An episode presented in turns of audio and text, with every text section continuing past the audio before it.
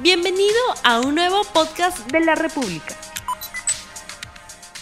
Muy buenos días amigos de la República, sean ustedes bienvenidos a LR Más Economía, el programa económico del diario La República en este día, martes 9 de noviembre del año 2021. Vemos entonces las cifras del dólar, vamos a verlo ya de inmediato en el mercado paralelo. El dólar se compra en 4 soles, se vende en 4 soles 03, en los bancos se cotiza en 3 soles, 96 la compra y en 4 soles 11 la venta. Vamos con el programa. En algún momento se habló que la política y la economía iban por cuerdas separadas, pero a la luz de los hechos esto parece no ser así y todo lo que se haga en política en esa relación entre el Congreso y el Ejecutivo tiene efectos en la economía. El voto de investidura al gabinete de Mirta Vázquez podría haber eh, calmado las aguas. Sin embargo, hay nuevos escenarios por la parte política que pueden incidir en la economía, en los mercados, en las decisiones de inversión, en el tipo de cambio. Y sobre estos temas vamos a hablar el día de hoy con Jorge Guillén. Él es economista,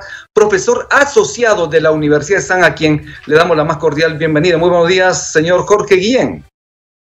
¿Qué tal? ¿Cómo está, Romy?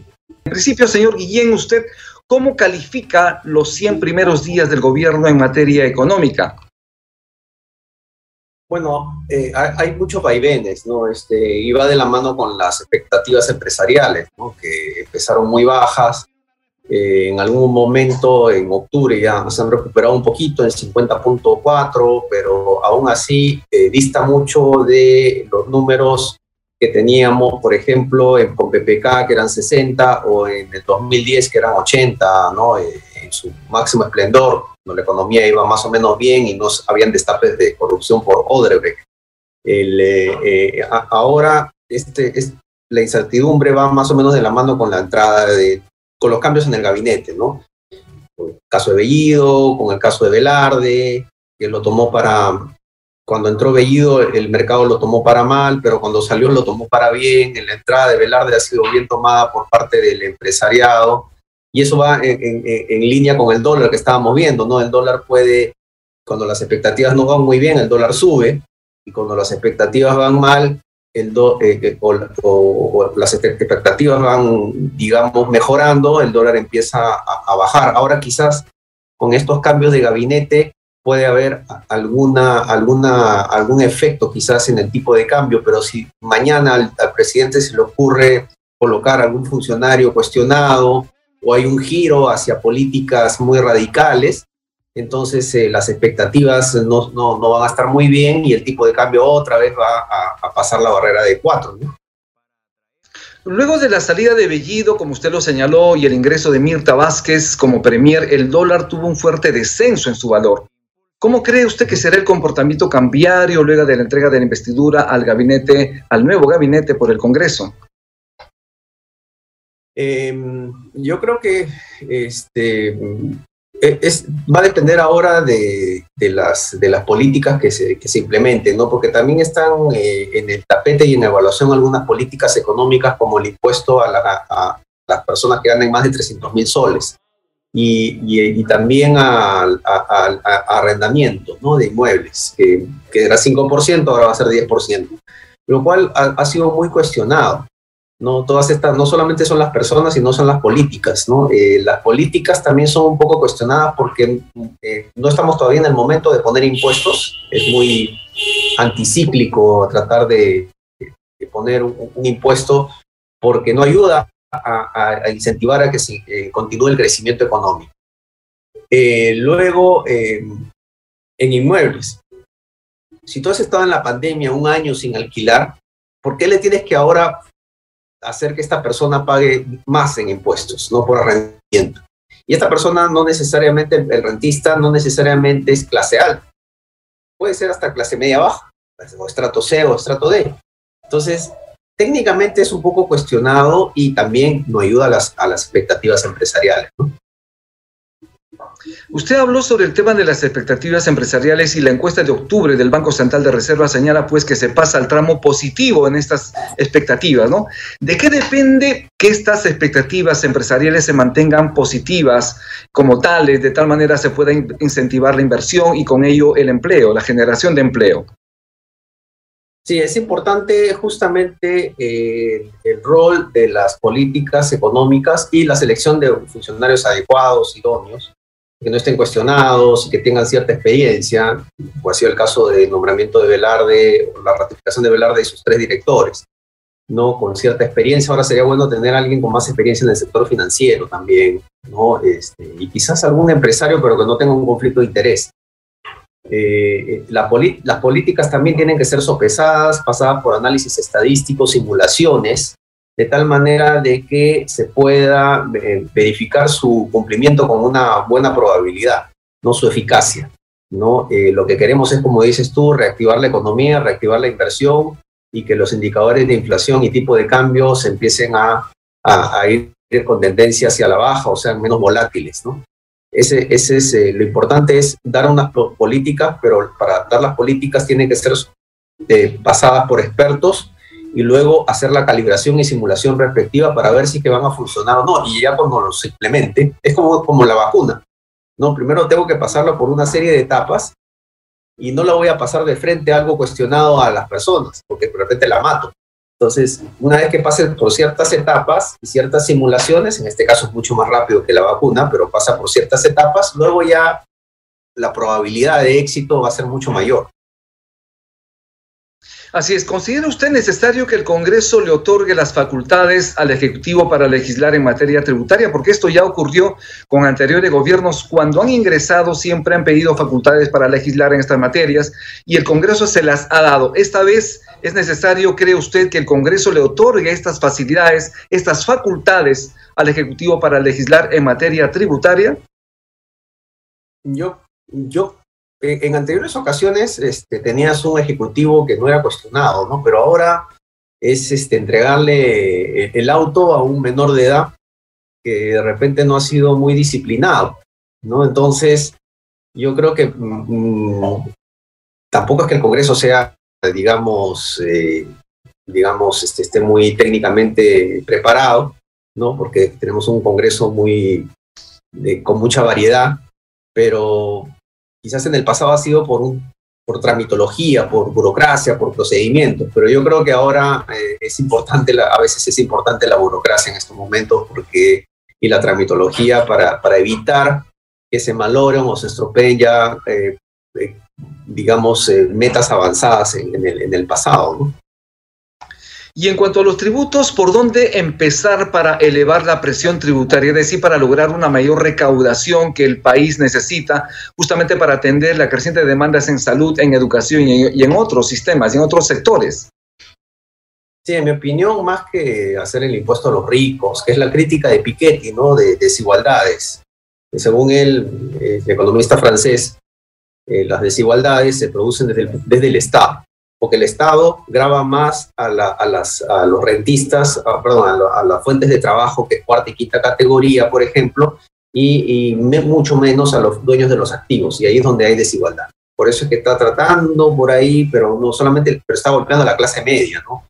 Eh, yo creo que más que tasas, acuérdate que el rol de SUNATE es siempre eh, desincentivar el crecimiento de las empresas y apuntar hacia los grandes no hacia los pequeños.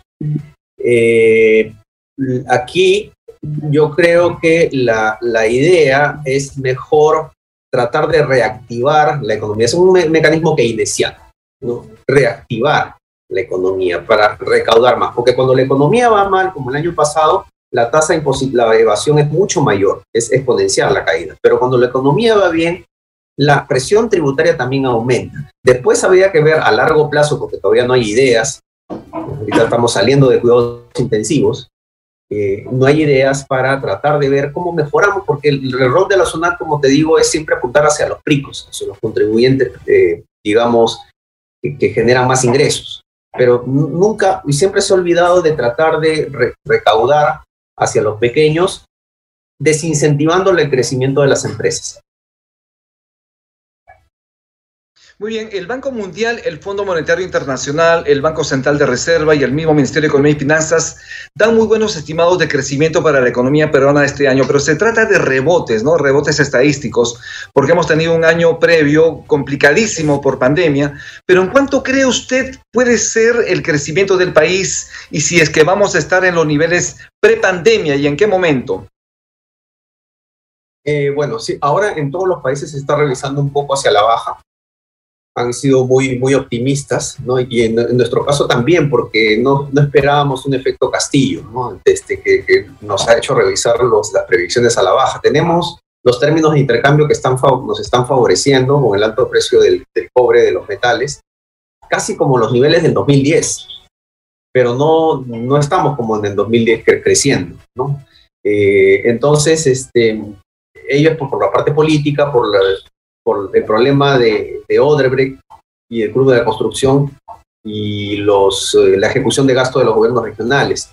¿no? Eh, es un poco, es, es un, una tarea que ya viene de atrás, que va a ser un poco difícil de hacer. Eh, yo creo que este año podríamos, sí, por rebote estadístico, quizás llegar al 10%. El problema va a ser para el siguiente año, estamos recuperando los niveles del 2019 y el tema va a ser a ver si el siguiente año, que ya no nos va a ayudar el efecto estadístico, a ver si podíamos, podemos al menos llegar a 4 o 5, ¿no?